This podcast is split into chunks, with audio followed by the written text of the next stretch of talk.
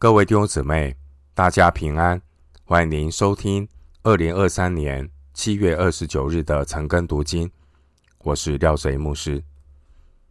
今天经文查考的内容是《使徒行传》十六章一到十节，《使徒行传》十六章一到十节内容是马其顿的意象。首先，我们来看《使徒行传》十六章一到五节。保罗来到特庇，又到路斯德，在那里有一个门徒，名叫提摩太，是信主之犹太妇人的儿子。他父亲却是希腊人。路斯德和以哥念的弟兄都称赞他。保罗要带他同去。只因那些地方的犹太人都知道他父亲是希腊人，就给他行了割礼。他们经过各城，把耶路撒冷使徒和长老所定的条规交给门徒遵守。于是众教会的信心越发坚固，人数天天加增。经文一到五节，保罗再次的拜访特庇。与路斯德的教会，保罗在路斯德找到提摩太，成为宣教团队的同工，并且呢，为提摩太行了割礼。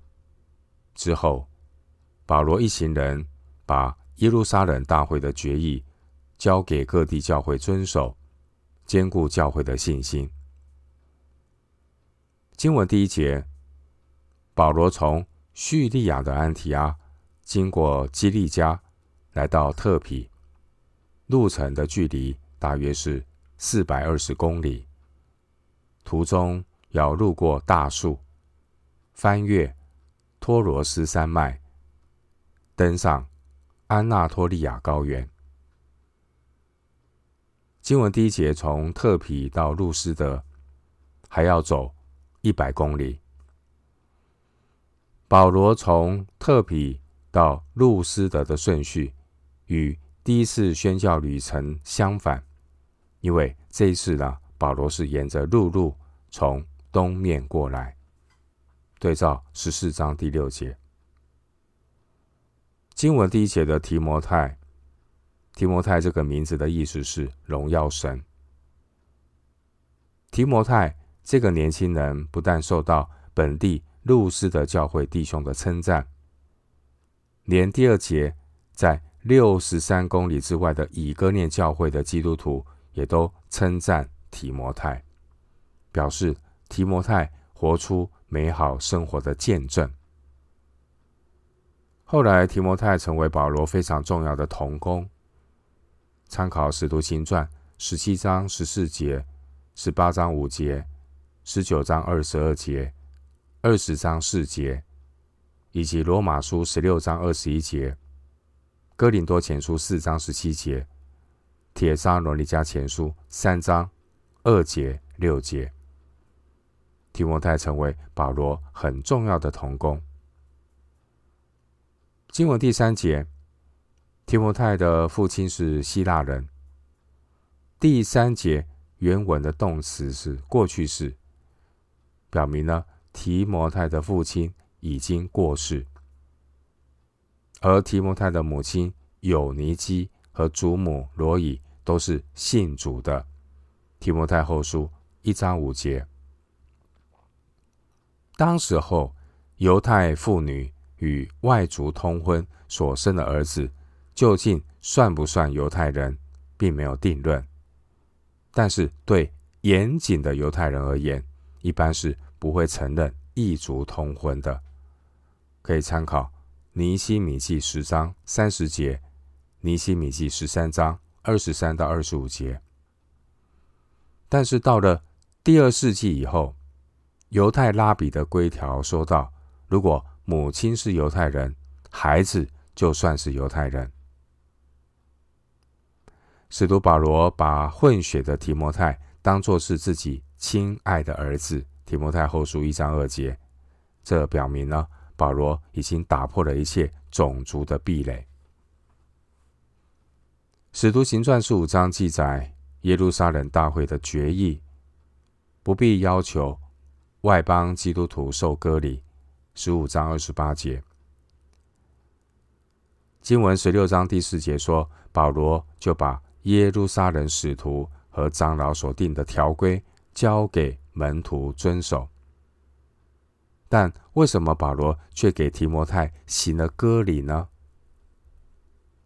保罗他反对不按摩西的规条受割礼不能得救这一种错误的教导。十五章一节，所以呢，保罗他并没有勉强希腊人提多要接受割礼。加拉太书二章三节。但是保罗他不介意给有犹太血统的提摩太行歌礼，目的是让提摩太未来能够更方便的与犹太人来往，向犹太人传福音。这边呢，给我们有一些学习。我们看到关于保罗他对基督徒自由的原则。基督徒的自由有什么原则？只要呢不涉及绝对真理的事情，若是能够造就人，凡事都可行。哥林多前书十章二十三节。但如果会影响传福音给别人的事，即便我是自由的，我也宁愿不要去做。哥林多前书九章十九节。哥林多前书九章二十节，保罗说：“像犹太人。”我就做犹太人，为要得犹太人。经文第四节关于耶路撒冷使徒和长老所定的条规，这是指耶路撒冷大会关于外邦基督徒所定下的守则。十五章二十八到二十九节，这些条规有助于犹太基督徒和外邦基督徒。彼此之间的合一，可以消弭各地犹太人与外邦人信主之后彼此互动的障碍。所以第五节说，众教会信心越发坚固，人数天天加增。回到今天的经文，《使徒行传》十六章六到八节，圣灵既然禁止他们在亚细亚讲道，他们就经过弗里加、加拉太一带地方，到了美西亚的边界，他们想要往比推尼去，耶稣的灵却不许，他们就越过美西亚，下到特罗亚去。经文六到八节，圣灵禁止保罗一行人在亚细亚讲道，他们就转到。佛吕加、加拉泰，直到特罗亚。经文第六节，这亚细亚省位于小亚细亚半岛的西边，西边，圣灵呢禁止他们在亚细亚讲道，不让保罗前往亚细亚西南的首府以弗所。这让我们看到圣灵的带领。圣灵的带领呢，不但会有积极的差遣，十三章第四节，圣灵呢也会禁止。经文第七节说，耶稣的灵不许。当神的仆人遇到圣灵的禁止，神的仆人就要学习祷告等候，不要自我中心的事工导向。过度坚持自己的计划，却忽略要寻求主在服事上的带领。经文第五节，当时小亚细亚半岛众教会的属灵光景非常的好。第五节说他们信心坚固，然而圣灵呢，却禁止他们在亚细亚讲道。第六节。或许当时的处境呢，令人费解，但事后我们来看，背后都有圣灵的美意。圣灵带领保罗要把福音先传到欧洲。第十节，日后圣灵安排保罗前往亚细亚宣教。十九章第十节，这是圣灵带领的次序。虽然保罗没有往庇推尼去，但彼得前书一章一节的记载，我们知道圣灵后来带领人在比推尼传福音。弟兄姐妹，凡是出于主的工作，主自己会负责。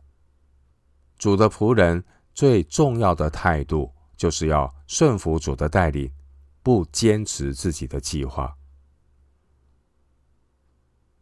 经文六到七节提到弗里加、加拉泰，还有美西亚。弗里加、加拉泰、美西亚这几个地方，都是属于小亚细亚半岛的区域。一些罗马的直辖省份也都分布在这些区域当中。经文第七节提到耶稣的灵，这就是第六节的圣灵。六到七节强调是圣灵亲自带领保罗宣教团队的服饰，无论是开门或关门，都是主亲自的引导。保罗一行人从东边的加拉太省过来，现在宣教团队想要往南、往北的想法都被圣灵禁止，包括西南的以弗所。北边的庇推尼，圣灵都没有允许，所以现在摆在宣教团队面前的有三条路。第一条路是向东往原路回去，然后沿途兼顾各教会，圆满的完成回访教会的计划。第二条路是向南下亚大利去。十四章二十五节，然后呢，再坐船回去，也是完成了回访教会的任务。第三条路是继续的向西北前进。保罗这支宣教团队的初步想法是向西北越过美西亚，下到特罗亚去。第八节，第八节的特罗亚，它是位于。亚细亚西北的罗马殖民地，特罗亚是亚洲与欧洲之间重要的港口。荷马史诗中的特洛伊就是在这个附近。后来，保罗在特罗亚建立的教会，哥林多后书二章十二节，从以哥念一路走到特罗亚，路程大约是。七百五十公里。回到今天的经文，《使徒行传》十六章九到十节，在夜间有异象现于保罗，有一个马其顿人站着求他说：“请你过到马其顿来帮助我们。”保罗既看见这异象，我们随即想要往马其顿去。以为神召我们传福音给那里的人听。经文九到十节，保罗在夜间看到马其顿人要求帮助的异象，保罗就决定要往马其顿去。经文第九节的马其顿，马其顿位于巴尔干半岛北方的罗马省份，它与亚细亚之间。隔着爱琴海，东连色雷斯省，西边接伊利里古省（罗马书十五章十九节），南边呢临近亚该亚省（使徒行传十二章十八节）。马其顿从主前一百四十六年起就成为罗马的一个行省，东西跨越巴尔干半岛的伊格纳提大道。衔接了罗马帝国的啊、呃、东部，马其顿省呢，在战略上重要性大过希腊南方的雅盖亚省。历史上出现一位非常著名的一个马其顿人，他就是亚历山大大帝。经文第十节说：“我们随即想往马其顿去，以为神召我们传福音给那里的人听。”使徒保罗他顺服圣灵的引导，他立即调整自己定的计划，往马其顿去。因为神呼召保罗一行人要传福音给马其顿那里的人，在使徒行传十六章第十节，十六章第十节之前记载的经文，路加采用的代名词是“他们”来称呼保罗和他的同工。参考十六章四节、六节、七节、八节。但是从《使徒行传》十六章第十节之后开始呢，经文是采用“我们”来称呼短宣队。这有可能是《使徒行传》的作者路加在特罗亚加入了宣教团队，而之后关于布道旅程的记载也格外的详细生动。前面第八节，保罗一行人在特罗亚。他们可以从特罗亚的海港坐船出发，向西可以去马其顿，向南可以到以弗所，向北可以往比推尼。但是保罗还不能够决定下一步往哪里走的时候，他来到神的面前，他等候圣灵的工作。之前保罗的宣教团队。他们回访各教会以后，一路上也是不断的调整行程的计划。从弗吕加、加拉太、美西亚一路的走到特罗亚，我们看到保罗他将自己的计划交给主，任凭主来做调整。因此，第九节圣灵就借着一个意象来指示宣教团队。下一步要走的路，下一步的目标，也就是欧洲的马其顿。因此呢，保罗宣教团队就按着所领受的意向，往欧洲前进。弟兄姐妹，使徒保罗当初在安提阿教会，他被圣灵差遣，十三章第四节。现在保罗已经到了第二次的旅行布道。而马其顿呼声的经历，让我们看到保罗他是一个跟随圣灵带领的使徒。虽然保罗也有他自己的计划，但保罗他不固执己见。保罗他是一个随时让圣灵调整的人。关于第六节圣灵的禁止，第七节耶稣的灵不许，以及第九节马其顿的意象。这些的经历都在教导我们，要随时留意圣灵的带领，而不是一味只顾着自己往前冲。我们从保罗身上看到，保罗他是一个被圣灵充满，也让圣灵掌管的使徒。我们透过使徒的榜样，让我们学习到基督徒。侍奉主的原则，首先就是奉献的态度。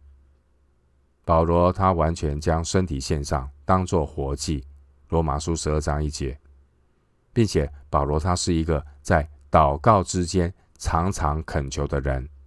罗马书一章十节，保罗他不断的求神给他开传道的门。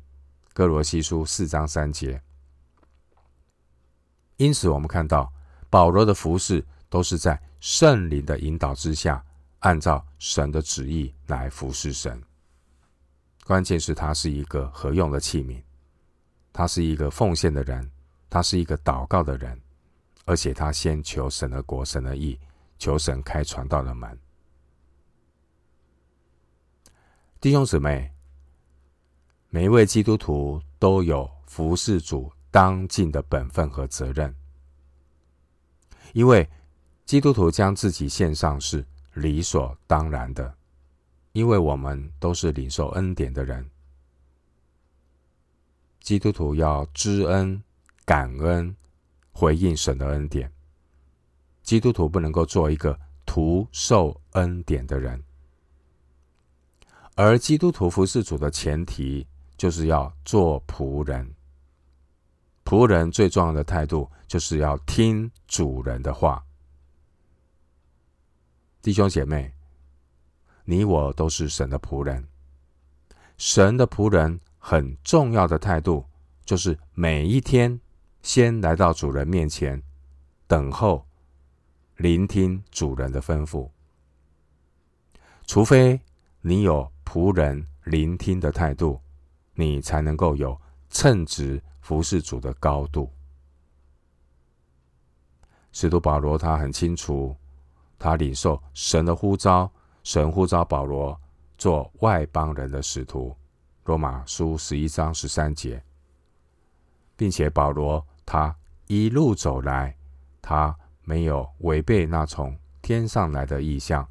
使徒行传二十六章十九节，所以每一步路都是神的带领。保罗在等候神带领的时候，他并不着急，因为神有神的时候，即便。神的灵一再的阻止，但保罗也并没有因此灰心。原来事与愿违也是神带领我们的方式，因为神的道路高过人的道路。使徒保罗他负重前行，他从安提阿走到特罗亚，在将近两个月里。走了一千三百多公里的崇山峻岭和高原，他一路上很少停留，而露宿挨饿更是家常便饭。对比今天的信徒，出门就是车船飞机、饭店旅馆，我们有便捷的交通，但也求神挑旺我们传福音的心志。当年的保罗，他只有。单程船票，保罗他们的旅程的费用也是有限的。宣教旅程中也没有安提阿教会转账汇款，保罗也不常有制造帐篷的机会。十八章十二节。所以，当保罗宣教团队的路途越走越远的时候，他们回程的挑战就越大，因为还不知道。下一站的旅费着落在哪里？因此呢，接下来我们看到保罗必须要在帖撒罗尼迦昼夜做工。帖撒罗尼迦前书二章九节，帖撒罗尼迦后书三章八节，并且呢，保罗团队呢还必须要接受腓立比教会的供给。腓立比书四章十五节，宣教团队的旅费。都需要凭信心依靠神的带领。最后，我们一段经文作为今天查经的结论：旧约圣经箴言三章五到七节。箴言三章五到七节，你要专心仰赖耶和华，不可倚靠自己的聪明，在你一切所行的事上。都要认定他，他必指引你的路。不要自以为有智慧，要敬畏耶和华，远离恶事。箴言三章五到七节。我们今天经文查考就进行到这里。愿主的恩惠平安与你同在。